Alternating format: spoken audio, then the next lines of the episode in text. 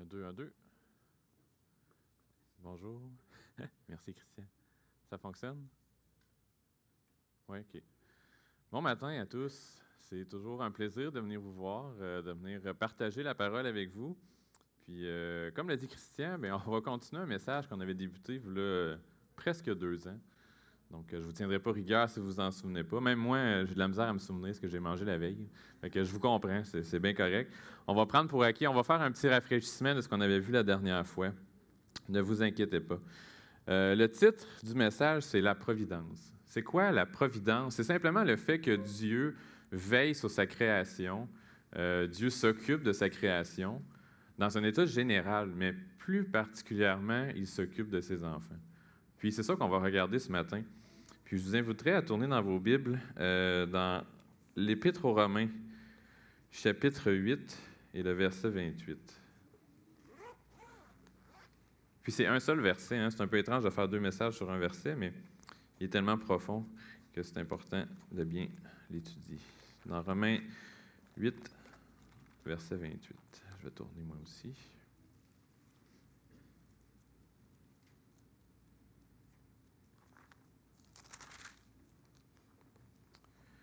Romains 8, 28. Nous savons, du reste, que toute chose concourt au bien de ceux qui aiment Dieu, de ceux qui sont appelés selon son dessein. Puis on va le relire dans la traduction de la Bible de Jérusalem, qui je trouve est très très proche de l'original en grec, qui dit Et nous savons qu'avec ceux qui l'aiment, Dieu collabore en tout pour leur bien, avec ceux qu'il a appelés selon son dessein. Puis, euh, petit euh, rafraîchissement de la mémoire. On avait vu la dernière fois, en fait, notre passage, on l'a divisé en sept points, puis on avait vu les quatre premiers la dernière fois. Le premier point qu'on avait vu, c'était évidemment le contexte qui vient du mot du reste, parce que hein, il faut jamais prendre un verset comme ici dans Romains 8, 28, puis l'isoler, puis complètement ignorer le restant du chapitre. On ne peut pas faire ça. Puis qu'est-ce qu'on avait vu? C'était que le contexte de ce verset-là, du verset 28, était dans un contexte où Paul parle de souffrance. Puis c'est un petit peu étonnant avec la nature du verset qu'on vient de lire. Il parle aussi d'action du Saint-Esprit. Puis dans le, même, dans le même chapitre, euh, juste un petit peu avant, par exemple au verset 18, où est-ce que Paul dit J'estime que les souffrances du temps présent ne sauraient être comparées à la gloire à venir qui sera révélée pour nous. Puis au verset 22 et 23, il dit Or, nous savons que, jusqu'à ce jour, la création tout entière soupire et souffre les douleurs de l'enfantement. Et ce n'est pas elle seulement, mais nous aussi qui avons les prémices de l'Esprit. Nous aussi, nous soupirons en nous-mêmes en attendant l'adoption, la rédemption de notre corps. Puis finalement, le verset 25 parle de persévérance, c'est-à-dire notre patience et notre endurance sous une intense pression. Le verset 25 dit, Mais si nous espérons ce que nous ne voyons pas, nous l'attendons avec persévérance l'idée d'endurer. Puis finalement, verset 26 parle de notre faiblesse. De même aussi, l'Esprit nous aide dans notre faiblesse, car nous ne savons pas ce qu'il nous convient de demander dans nos prières. Donc après ça, le verset 28 arrive, mais c'est tout un contexte de souffrance. Paul parle des souffrances. Donc c'est ce qu'on avait vu la dernière fois. Deuxième chose qu'on avait vue, euh, on avait vu le terme nous savons, hein, qui est au début du verset, qui nous parle de confiance, qui nous parle que ce qu'on lit dans ce texte-là, ce n'est pas quelque chose qui est basé sur nos sentiments. Ce n'est pas un matin, je le file plus ou je le file moins. Non, c'est quelque chose que la, euh, que la Bible affirme clairement, donc qui est une vérité, peu importe si je le file ou pas cette journée-là. Donc, c'est d'avoir confiance que ce que Dieu dit est vrai pour nos vies, malgré nos sentiments qui ne vont pas toujours dans le même sens. Troisièmement, on avait vu l'engagement avec l'expression ceux qui aiment Dieu. Ceux qui aiment Dieu, ça veut dire quoi? Évidemment, c'est un synonyme d'enfant de Dieu. C'est une caractéristique de base d'un enfant de Dieu qui est d'aimer son Sauveur. Un amour pour Dieu est la marque d'un enfant de Dieu. Puis c'était simplement pour faire remarquer que, comme j'ai dit tantôt, bien que la providence de Dieu est manifesté à toute la création. Hein. on le voit dans la parole, Dieu envoie la pluie autant aux bons qu'aux méchants, le soleil aussi. Bien, il y a une bénédiction particulière qui est là pour ceux qui l'aiment, c'est-à-dire pour ses enfants. Puis, ses enfants, ça implique un engagement parce qu'on aime Dieu, donc on s'engage pour lui. Et finalement, on avait vu l'aspect de la plénitude, où est-ce qu'on dit que toute chose concourt au bien. Donc, toute chose, ça inclut absolument tout, aussi bien le bien que le mal. Puis on avait vu aussi que c'est Dieu qui contrôle toutes ces choses-là. À 100% il n'y a rien qui est en dehors de son contrôle. Donc, c'était là qu'on était rendu la dernière fois. Nous avions fait, nous savons du reste que toute chose, on était rendu là dans l'étude de notre texte. Donc, si on continue aujourd'hui avec notre cinquième point, qui était la convergence. Qu'est-ce qu'on entend par ce mot un peu compliqué là? Bien, la convergence, c'est quoi? C'est des choses qui ne sont pas ensemble à première vue, mais qui convergent, qui vont tous vers un même objectif et qui se rassemblent ensemble. Et c'est ce que le verbe concours dans notre texte apporte comme idée. On parle de convergence dans le fait que toutes les choses pointent vers un seul but, et c'est notre bien dans le passage. Puis en grec, c'est un verbe qui est très bien aussi traduit par travailler ensemble. Puis la première observation de, ce verbe-là, c'est qu'il est au présent hein, dans, notre, Bible. Toute chose concourt au bien. C'est pas écrit que toutes choses ont concouru, à notre bien. C'est pas quelque chose qui a été fait une fois dans le passé qui n'arrive plus aujourd'hui, mais au contraire, c'est un verbe qui est présent à tous les jours de notre vie. Dieu travaille dans nos vies, travaille les choses autour de nous, les circonstances, pour que tout arrive, tout arrive à notre bien. Dieu fait travailler toutes choses ensemble à notre bien. Puis c'est pas quelque chose que Dieu fait au mois de janvier, s'arrange pour que notre vie aille bien pendant toute l'année, puis il revient au mois de décembre pour remettre de l'ordre. Non, c'est pas ça. À chaque seconde de notre vie, Dieu est au contrôle. Dieu a toujours les deux mains sur le volant. Il est toujours assis sur son trône. Dieu ne dort jamais. Et Dieu, ce qui est intéressant et impressionnant, il le fait aussi comme si on était la seule personne sur la planète. Dieu prend votre vie à vous, fait concorder toutes les choses, les circonstances autour de vous pour que tout aille à votre bien, mais il fait la même chose pour votre voisin, pour votre frère et votre sœur, puis il fait tout ça en même temps, en parallèle. C'est extraordinaire, il y a juste Dieu qui peut faire ça, faire que tous les plans de tout le monde s'arrangent ensemble en même temps. C'est extraordinaire comment on a un Dieu qui est grand. Dieu n'est pas restreint par les autres, ses plans n'entrent pas en conflit les uns avec les autres. Il contrôle l'univers et chaque petit détail parfaitement. Et deuxièmement, le verbe concours ici, c'est une forme active. C'est pas, on ne reçoit pas les, bontés de Dieu de manière passive. Dieu agit activement. C'est pas un spectateur, Dieu. Dieu est un acteur. Il ne regarde pas les choses aller, il fait bouger les choses pour nous. Et troisièmement, c'est un verbe à l'indicatif, c'est-à-dire qu'il déclare un fait. Il n'y a pas de peut-être, de conditionnel. Euh, ça va arriver si, euh, si j'ai une bonne journée, si je fais des bonnes œuvres. Euh, si au contraire je passe cette journée-ci, Dieu va moins me bénir, ça ne marche pas comme ça. On est sauvé, on est ses enfants, on aime Dieu. Dieu nous promet cette chose. Donc, c'est cela la convergence. C'est que Dieu prend tout plein de choses, plein de, circonstances qui, à première vue, n'ont pas d'incidence ou ne corroborent pas notre bien, mais Dieu prend tout ça, rassemble ça et pointe ça vers un seul objectif qui est notre bien à nous. Puis cela nous amène au prochain point, hein, la question qu'on peut se poser. OK, Dieu fait tout ça pour nous, fait tout concourir à notre bien. Finalement, c'est quoi notre bien?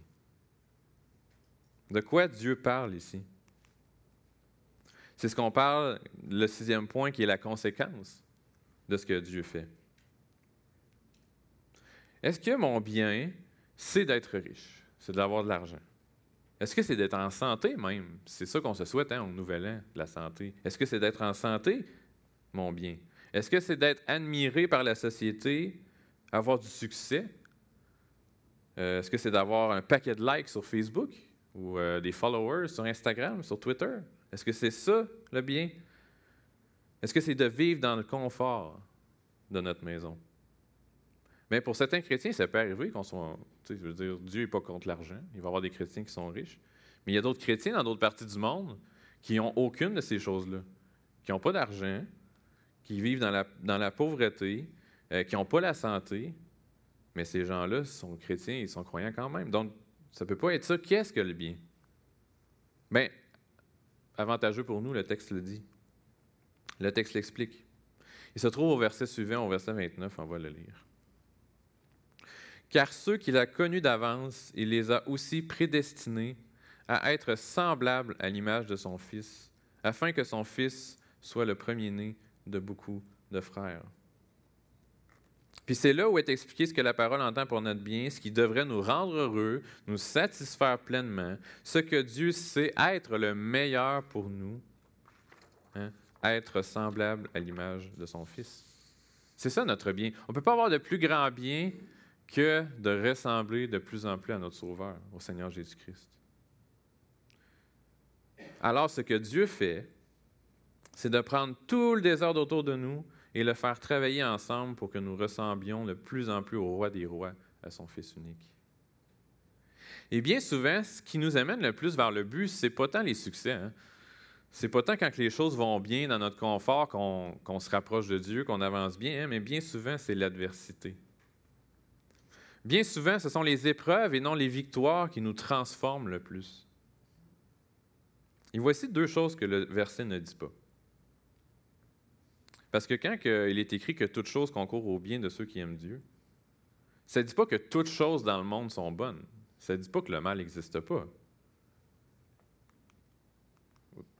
Je n'ai pas ce verset-là, mais dans Isaïe 5.20, ça dit Malheur à ceux qui appellent le mal bien et le bien mal, qui changent les ténèbres en lumière et la lumière en ténèbres, qui changent l'amertume en douceur et la douceur en amertume. La Bible est contre ceux qui regardent le mal et disent que c'est bien, ils regardent le bien et disent que c'est mal. Le jugement de Dieu est sur ceux qui disent cela. Alors le texte, c'est sûr qu'ici ne parle pas que finalement il n'existe plus de mal, puisque Dieu utilise tout pour notre bien. C'est pas ça du tout que ça dit. Le péché existe. Deuxièmement, ça ne dit pas non plus que Dieu est l'auteur du péché, l'auteur du mal.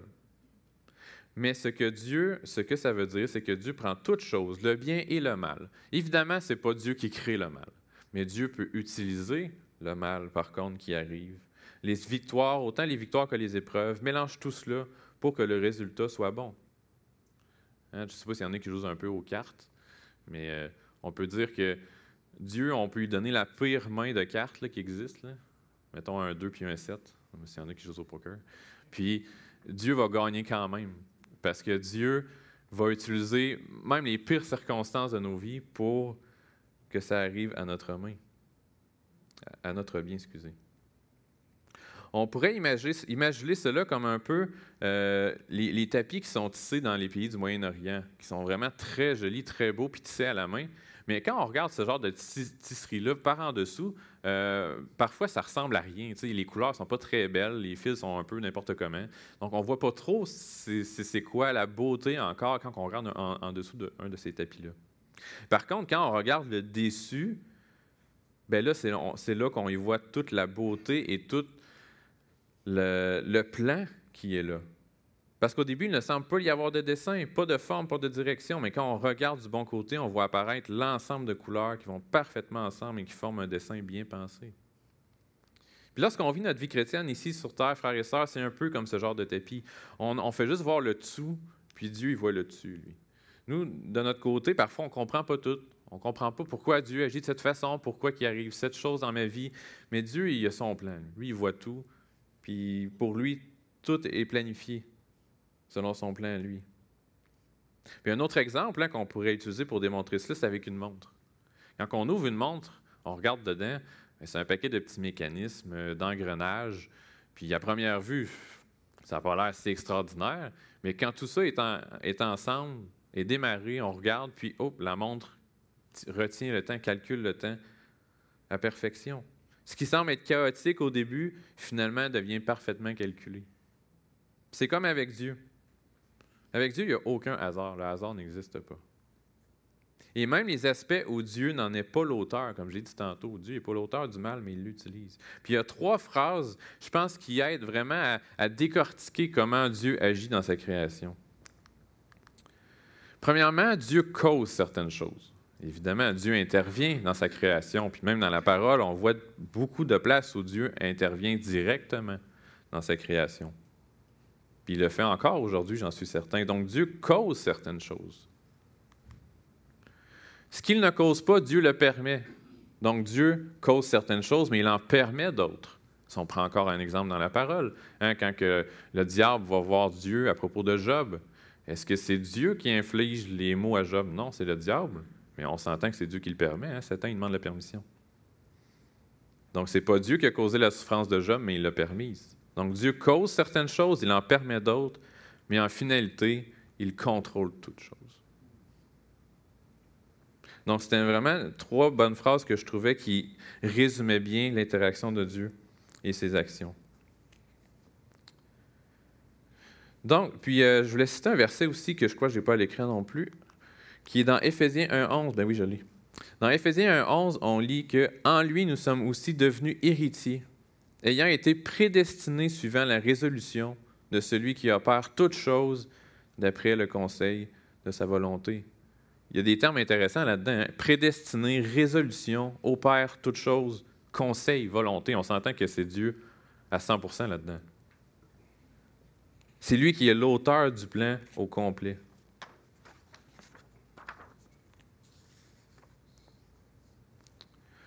Puis un autre texte que je voulais sortir dans Jacques 1, versets 2 et 3, qui parle que oui, Dieu contrôle toutes choses, mais il permet des épreuves dans notre vie, puis Jacques en parle.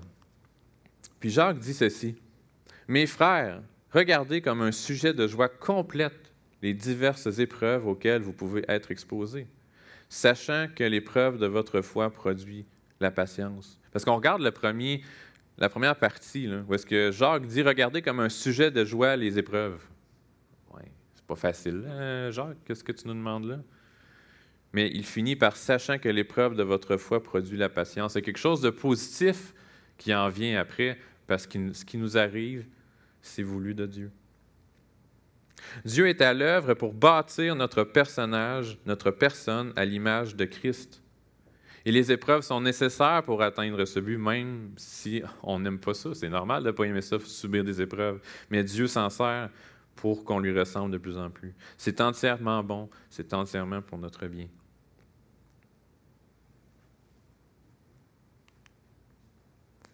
Le dernier point qu'on voulait regarder, c'était les appelés. Donc, on a vu qu'aux convergences, conséquences, Dieu prend toutes choses pour les faire venir à notre bien, notre bien qui est de ressembler à son Fils. Mais à qui ça s'adresse, ces paroles-là? À la fin du verset 28. Concours au bien de ceux qui aiment Dieu, de ceux qui sont appelés selon son dessein. Donc, ce texte-là, Romains 8, 28, s'adresse à ceux qui sont appelés selon son dessein. Ça réfère évidemment aux croyants. Puis plutôt, hein, on l'a vu, Paul parle des croyants comme étant ceux qui aiment Dieu, qui est une caractéristique des croyants. Mais c'est une caractéristique qui est visible. On s'entend que ça se voit quelqu'un qui aime Dieu. Il y a des actions qui viennent. Mais cette deuxième chose-là, l'appel, c'est quelque chose de divin. C'est quelque chose qui appartient à Dieu, que seul lui connaît les appeler. Et cet appel-là, l'appel souverain, éternel, est irrésistible et il sera toujours répondu. C'est un appel qui saisit la personne qui est appelée et la réponse ne peut être que oui. Quand Dieu appelle quelqu'un, elle vient. C'est un appel si puissant qu'il surpasse toute résistance humaine. Puis j'aimerais ça vous faire tourner dans Jean au chapitre 10. On va lire une bonne partie du, chapitre. Vous pouvez garder votre doigt dans Romain, on va y revenir. Dans Jean chapitre 10, au verset 1. On va lire jusqu'au verset 16. C'est évidemment le, passage euh, bien connu de Jésus qui parle de lui en tant que le berger et de ses brebis. Mais on va voir dans ce passage-là la notion d'appel, l'appel du berger envers ses brebis. Donc dans Jean chapitre 10, verset 1. En vérité, en vérité, je vous le dis, celui qui n'entre pas par la porte dans la bergerie, mais qui y monte par ailleurs, est un voleur et un brigand. Mais celui qui entre par la porte est le berger des brebis. Le portier lui ouvre et les brebis entendent sa voix. Il appelle par leur nom les brebis qui lui appartiennent et il les conduit dehors. Lorsqu'il a fait sortir toutes, ses propres brebis, il marche devant elles et les brebis le suivent parce qu'elles connaissent sa voix. Elles ne suivront point un étranger, mais elles fuiront loin de lui parce qu'elles ne connaissent pas la voix des étrangers. Jésus leur dit cette parabole, mais ils ne comprirent pas de quoi il leur parlait. Jésus leur dit encore, En vérité, en vérité, je vous le dis, je suis la porte des brebis. Tous ceux qui sont venus avant moi sont des voleurs et des brigands, mais les brebis ne les ont point écoutés. Je suis la porte. Si quelqu'un entre par moi, il sera sauvé. Il entrera et il sortira et il trouvera des pâtirages. Le voleur ne vient que pour dérober, égorger et détruire. Moi, je suis venu afin que les brebis aient la vie et qu'elle l'ait en l'abondance. Je suis le bon berger. Le bon berger donne sa vie pour ses brebis. Mais le mercenaire qui n'est pas le berger et à qui n'appartiennent pas les brebis voit venir le loup, abandonne les brebis et prend la fuite. Et le loup les ravit et les disperse. Le mercenaire s'enfuit parce qu'il est mercenaire et qu'il ne se met point en peine des brebis. Je suis le bon berger. Encore ici, je connais mes brebis et elles me connaissent, comme le Père me connaît et comme je connais le Père, et je donne ma vie pour mes brebis. J'ai encore d'autres brebis qui ne sont pas de cette bergerie. Celles-là, il faut que je les amène.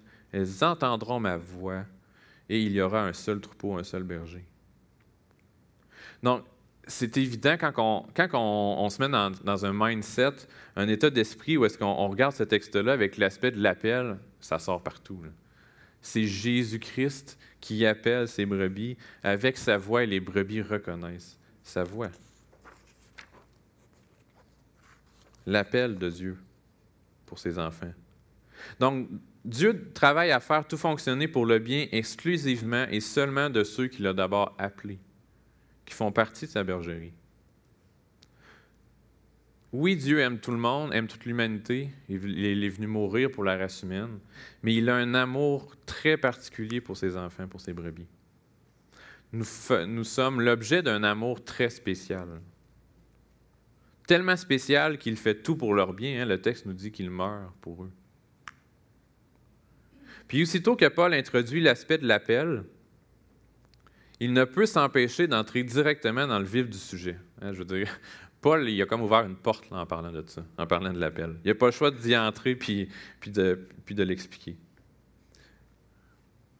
Comme on voit, si on retourne dans Romains, Romains 8, 28, en fait, deux versets plus loin. On va relire le 29, puis on va lire le 30 par la suite. Donc, car ceux qu'il a connus d'avance, il les a aussi prédestinés à être semblables à l'image de son Fils, afin que son Fils soit le premier-né de beaucoup de frères. Et verset 30. Et ceux qu'il a prédestinés, il les a aussi appelés. Et ceux qu'il les a appelés, il les a aussi justifiés. Et ceux qu'il a justifiés, il les a aussi glorifiés. Hein, on voit Paul ici, là, en quelques, quelques mots, expose le dessein de Dieu au complet pour nos vies. Quel est le dessein de Dieu, son plan? Bien, il nous a prédestinés, il nous a appelés pour nous sauver. Après ça, c'est pas terminé. Hein. Il nous a justifiés et il va nous glorifier enfin dans l'éternité. Hein? C'est tellement apaisant dans un monde où il n'y a rien de certain que nous, écoute, c'est pas compliqué. Là. Dans un verset, on sait tout ce qui arrive. on connaît notre début, on connaît notre fin.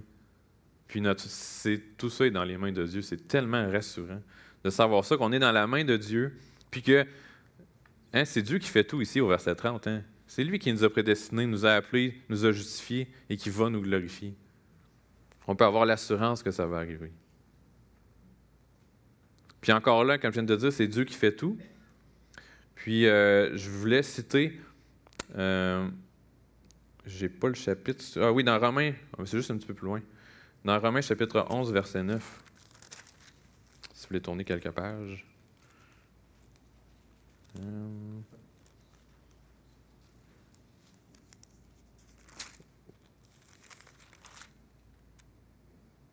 Oh, c'est l'inverse. Excusez-moi. Romains 9, verset 11. Romains 9, verset 11, c'est encore moins loin. Donc, c'est Paul qui écrit encore Car les enfants n'étaient pas encore nés et ils n'avaient fait ni bien ni mal, afin que le dessein d'élection de Dieu subsiste, sans dépendre des œuvres, et par la seule volonté de celui qui appelle. Et quand il fut dit à Rebecca, l'aîné sera assujetti au plus jeune, Selon ce qui est écrit, j'ai aimé Jacob et j'ai haï Isaü. Donc, Paul est clair, surtout dans l'apôtre aux Romains, que c'est Dieu qui décide tout. Hein, les enfants n'étaient pas encore nés, que c'était déjà décidé. On voit donc ici que Dieu parle du dessein, Paul parle du dessein de Dieu en rapport avec l'élection. On ne peut dissocier l'appel de la décision de la personne qui fait l'appel. Dieu a fait un choix. Il a fait un choix pour chacun de ceux qu'il a décidé d'appeler. Il a choisi qui allait être ses enfants, puisque c'est lui qui choisit de faire l'appel. Ça élimine contrairement le contraire, c'est-à-dire que l'être humain a un quelconque rôle dans cet appel. C'est toujours très difficile à comprendre, hein. d'un côté que Dieu est souverain, d'un autre côté que l'homme est responsable, mais la parole est claire là-dessus. Donc c'est Dieu qui a décidé qui allait entrer dans sa bergerie. Donc pourquoi on parle des appelés finalement? C'est parce que notre texte nous dit que ce sont ces appelés-là qui peuvent bénéficier de la promesse de Dieu, à savoir que toutes les circonstances de notre vie vont concourir à notre bien, c'est-à-dire ressembler au Seigneur Jésus-Christ. Puis, juste pour euh, nous montrer que c'est quelque chose de vrai, Dieu le fait pour vrai, je voulais sortir des exemples dans la parole où Dieu a pris des personnes dans des situations très difficiles qui, à vue humaine, n'étaient pas bons pour eux, mais qui finalement leur a fait sortir de là victorieux et quelque chose de bon avec eux. Je vous inviterai à tourner dans un autre texte. On ne lit jamais trop de la parole dans, un message. Dans 1 Samuel, chapitre 9. 1 Samuel, chapitre 9. Donc, on va lire euh, deux histoires. Où est-ce qu'on voit que Dieu change quelque chose qui ne va pas bien en bien? 1 Samuel chapitre 9.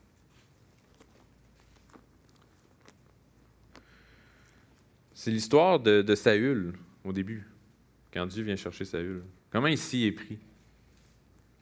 Dans 1 Samuel chapitre 9, il y avait un homme de Benjamin nommé Kis, fils d'Abiel, fils de Tserar, fils de Bécorat, fils d'Aphiac, fils d'un Benjamite.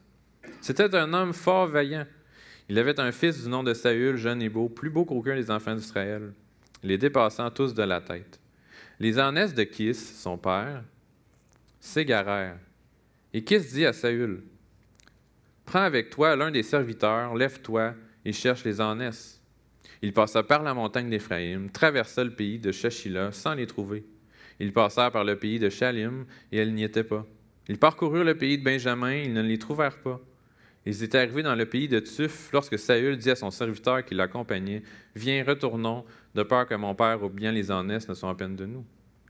Donc, ici, ce qui se passe, le père de Saül l'envoie chercher ses ânesses. Puis pourquoi qu'il les cherche avec autant d'empressement hein? Il parcourt une bonne partie du pays. Bien, c'est parce que ces ânesses-là étaient importantes. Je veux dire, c'était leur gang-pain, c'était leur, euh, leurs avoirs, les animaux. Donc, s'ils perdaient leurs animaux, ils perdaient leurs avoirs. Donc, c'était une situation qui était très fâcheuse pour la famille Saül qui perdait ces ânesses-là. Il fallait les retrouver. Ça allait pas bien. C'était pas quelque chose qui était souhaitable pour eux qu'ils perdent ces ânesses-là. Puis qu'est-ce qui est dit plus tard dans le verset, dans le chapitre? On dit à Saül, ne t'inquiète pas des ânesses que tu as perdues il y a trois jours. En plus, ça se peut que je saute dans le texte, pas obligé de suivre. Ne t'inquiète pas des ânesses que tu as perdues il y a trois jours, car elles sont retrouvées. Et pour qui est réservé tout ce qu'il y a de précieux en Israël, n'est-ce pas pour toi et pour toute la maison de ton père? Saül répondit, Ne suis-je pas benjamite de l'une des plus petites tribus d'Israël? Et ma famille n'est-elle pas la moindre de toutes les familles de la tribu de Benjamin? Pourquoi donc me parles-tu de la sorte? Samuel prit Saül et son serviteur et les fit entrer dans la salle et leur donna une place à la tête des conviés, qui est environ 30 hommes. Donc, on parle de Saül, que ça allait pas bien, il a perdu ses ânesses, il faut qu'il aille les retrouver. Finalement, ce qu'il apprend en quoi en cherchant ces ânesses-là qu'il a perdu, qu'il allait devenir le roi d'Israël? Hein? Tout un revirement de situation. Donc Dieu a utilisé cet événement-là pour qu'il rencontre Samuel et que Samuel puisse, le déclarer le futur roi d'Israël. Puis qu'est-ce qu'il lui dit, hein, finalement, Samuel à, Saül? Il dit, et, pour qui est réservé tout ce qu'il y a de précieux en Israël? L'enfant est en train de dire, oublie les ânesses, là. Tu vas devenir le roi. Tu vas en avoir pas mal plus que trois des ânesses.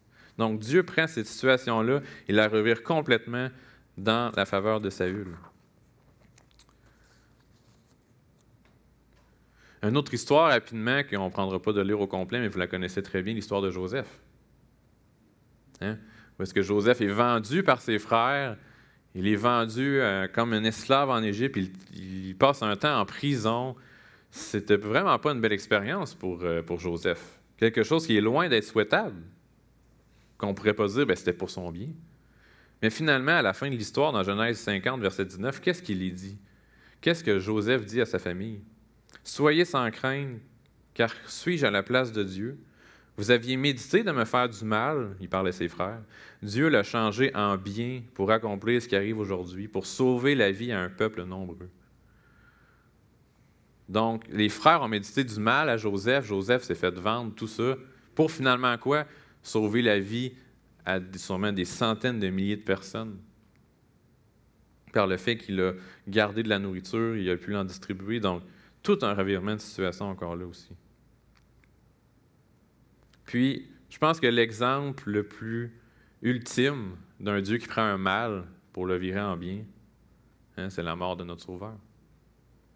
Dans Acte 2, 23, qu'est-ce que Pierre dit à la foule, au peuple? Cet homme livré selon le dessein arrêté, selon la préscience de Dieu, vous l'avez crucifié, vous l'avez fait mourir par la puis qu'est-ce qui est arrivé après la mort du Seigneur? Résurrection, puis des millions de personnes à travers les âges vont pouvoir vivre avec lui dans le ciel pour l'éternité. Hein? Ça, c'est tout un mal, le plus grand mal de l'humanité, le meurtre du Seigneur Jésus, mais en même temps, la plus grande bénédiction, le plus grand cadeau, parce que c'était le seul moyen pour qu'on puisse être sauvé. Donc, Dieu prend des choses qui vont mal, puis les tourner en bien, il n'y a aucun problème avec ça. Mais ce qui est encourageant, c'est qu'il peut le faire avec chacun d'entre nous dans nos vies. Je ne vous connais pas personnellement ici, je ne connais pas les circonstances de votre vie, mais si vous vivez quelque chose de difficile en ce moment, que vous dites, je ne vois pas le bout, je ne comprends pas pourquoi Dieu me fait vivre ça, c'est sûr que ce n'est pas pour mon bien, ne vous inquiétez pas. Peut-être que même vous ne verrez pas la, bénédiction bientôt dans dix ans, peut-être que ce sera juste après. Mais un jour, c'est sûr que c'est pour votre bien.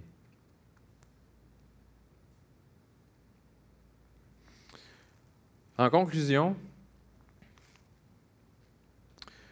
je voulais simplement revenir sur euh, quelque chose qu'il ne faut pas tirer de ce message-là.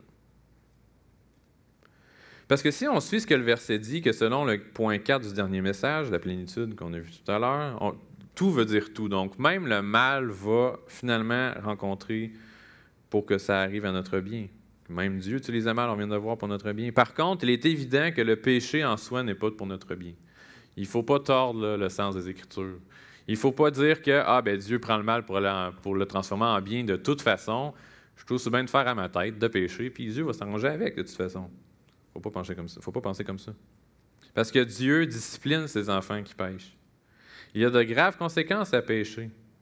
Même si en bout de ligne, oui, Dieu va prendre tout ça et le transformer en notre bien, peut-être nous faire grandir, ça justifie en rien le fait de pécher. Puis Paul lui-même, hein, il s'attendait à cet argument-là.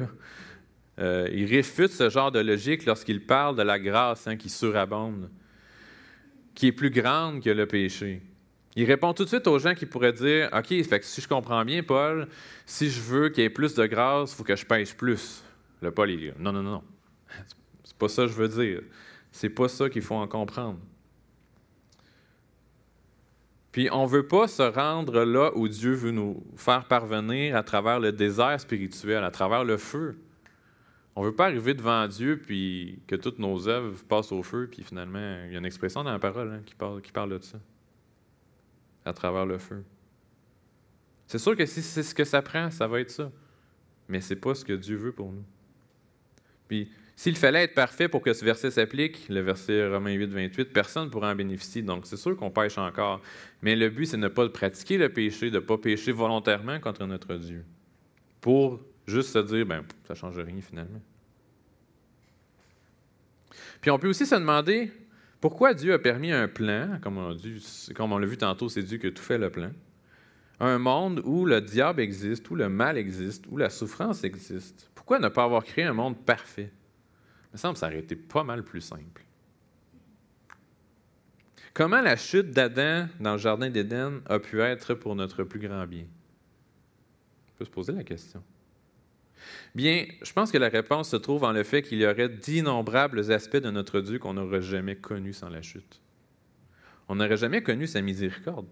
On n'aurait jamais, connu la grâce de Dieu, son amour, sa justice.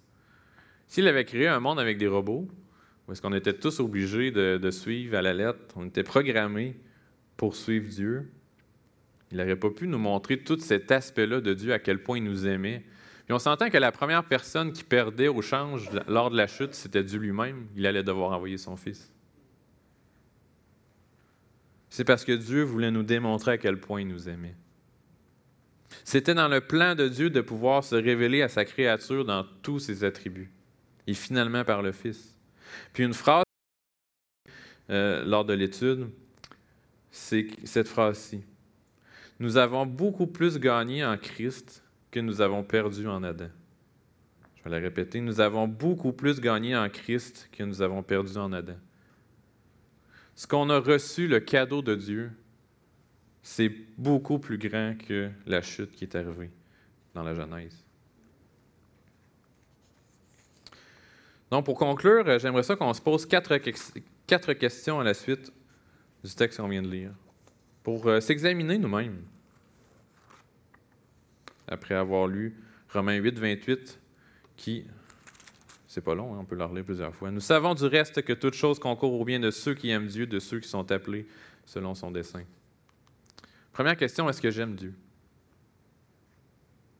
C'est une question assez importante. C'est quelque chose d'assez basique dans la foi d'un chrétien. Puis dans le passage, c'est la caractéristique fondamentale d'un croyant. Si vraiment on a reconnu notre péché, on a reconnu qu'on était perdu, qu'on avait besoin d'un sauveur, et que Jésus est ce sauveur qui a subi ce que je devais subir à ma place, et que nous lui avons donné notre vie, c'est la moindre des choses d'aimer la personne qui s'est sacrifiée pour nous. Si on n'aime pas Dieu, quelque chose qu'on n'a pas compris. Quelque chose qu'on n'a pas compris dans le salut, si on n'aime pas notre Dieu. Comment pourrait-on recevoir le pardon et le cadeau du salut sans aimer la personne qui nous le donne? Si on ne l'aime pas, on ne le connaît pas et Dieu ne nous connaît pas. Et la question n'est pas si on connaît la personne de Dieu. On peut très bien connaître quelqu'un, même de très près. On pourrait euh, connaître la parole en, en entier, être un théologien hors pair. Puis il en existe des théologiens dans le monde séculier qui ne sont pas chrétiens. On pourrait tout comprendre, mais ne pas aimer Dieu. L'aimez-vous assez pour écouter ce qu'il a à vous dire par sa parole? L'aimez-vous assez pour lui parler dans la prière? Et ce, pas seulement le dimanche matin, mais à tous les jours dans votre quotidien. Hein, toutes ces choses-là ici, je me l'applique à moi en premier. Donc, est-ce qu'on l'aime assez pour passer du temps avec lui dans la parole, pour parler de lui aux gens autour de nous? Est-ce qu'on l'aime assez pour ça? Deuxième point, est-ce que je fais confiance à Dieu? Hein? C'était un de nos points, la confiance en Dieu. Nous savons est-ce qu'on a confiance que ce que la parole nous dit est vrai? Puis on vit dans un monde de plus en plus chaotique, sans queue ni tête, un monde perdu avec des souffrances, des épreuves, des tribulations. Parfois dans nos familles, on a des enfants qui ne suivent pas le Seigneur, des promesses qui sont brisées. Peu importe la situation qui peut arriver, est-ce que nous faisons confiance à Dieu? Est-ce que tu fais confiance à Dieu plus que tu ne te fais confiance à toi-même? Comme nous avons vu, nous pouvons lui faire confiance parce qu'il nous aime et c'est tout et il peut tout on peut lui faire confiance. Mais est-ce qu'on le fait? Troisième point, est-ce que je vois, une faute ici, est-ce que je vois la main invisible de Dieu travailler dans ma vie? Pouvez-vous regarder dans le rétroviseur de votre vie, regarder un petit peu en arrière, puis dans vos dernières années, dans les temps difficiles, parce qu'on en a tous, desquels vous pensiez jamais vous relever, est-ce que vous êtes capable de voir aujourd'hui comment Dieu a travaillé, comment il a utilisé ça pour votre bien? Pouvez-vous voir comment Dieu a pris des situations qui ne semblaient pas être pour votre bien, mais il a tout fait pour ça quand même? Pour vous approcher de lui, vous rendre plus utile pour son royaume. Est-ce que vous êtes capable de voir ça? Puis, finalement, ça l'amène à ce point-là. Est-ce que je loue Dieu pour ça? Quand, après les épreuves, je regarde un peu en arrière et je vois à quel point Dieu était bon avec moi, avec, avec nous, est-ce qu'on le loue? Est-ce que nous louons Dieu pour la manière parfaite avec laquelle il orchestre le bien dans notre vie? Que ce n'est pas nous qui avons réussi à faire, hein? ça ne vient pas de nous, ça vient de lui. Ce qui est arrivé, c'était le temps de Dieu, c'était le plan de Dieu, c'était son dessein.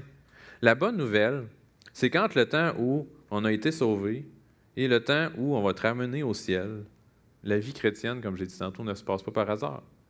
Dieu a tout planifié de A à Z en nous choisissant d'avance avant la fondation du monde.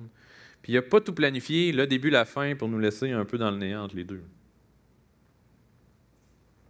Dieu a planifié de A à Z. Nous sommes, oui, on est toujours responsable de lui obéir, de lire sa parole, de le prier, de poursuivre la sainteté et s'éloigner des tentations. Ça, ça reste notre responsabilité. Nous sommes responsables de contrôler nos corps et d'en faire un serviteur pour Christ. Il y a de graves et pénibles conséquences à de mauvaises décisions. Quand Dieu nous dit que tout concourt à notre bien, cela veut parfois dire nous faire passer par le feu des épreuves, comme je l'ai dit. Il nous aime comme nous sommes, mais nous aime trop pour nous laisser comme nous sommes. Hein? Il nous aime comme on est quand on vient à lui, mais il nous aime trop pour nous laisser comme ça. il veut nous faire grandir. Mais il faut simplement se rappeler que tout au long de notre vie, notre Père est au contrôle, que rien ce qui arrive ne lui échappe. Tout ce qui arrive, peu importe la durée, la dureté des circonstances, tout cela est pour notre bien. Donc, je souhaite que ce matin, ces paroles-là puissent être réconfortantes pour vous aujourd'hui. On va prier.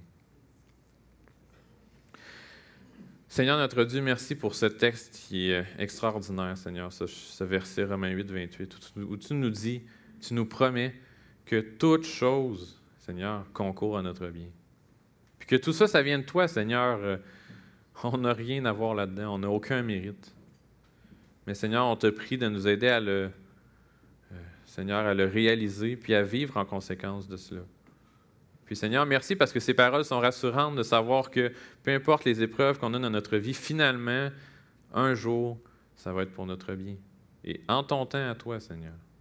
Puis que de toute façon, dans l'éternité, on va terminer avec toi, Seigneur. C'est tellement un bon plan. Puis merci parce que tu as décidé de nous révéler ce plan-là pour qu'on ne soit pas dans, Seigneur, qu'on connaisse ces choses qui nous rassurent. Puis Seigneur, encore merci pour ta parole. On te prie que tu puisses la garder dans nos cœurs tout au long de la semaine. C'est en ton nom qu'on t'en prie. Amen.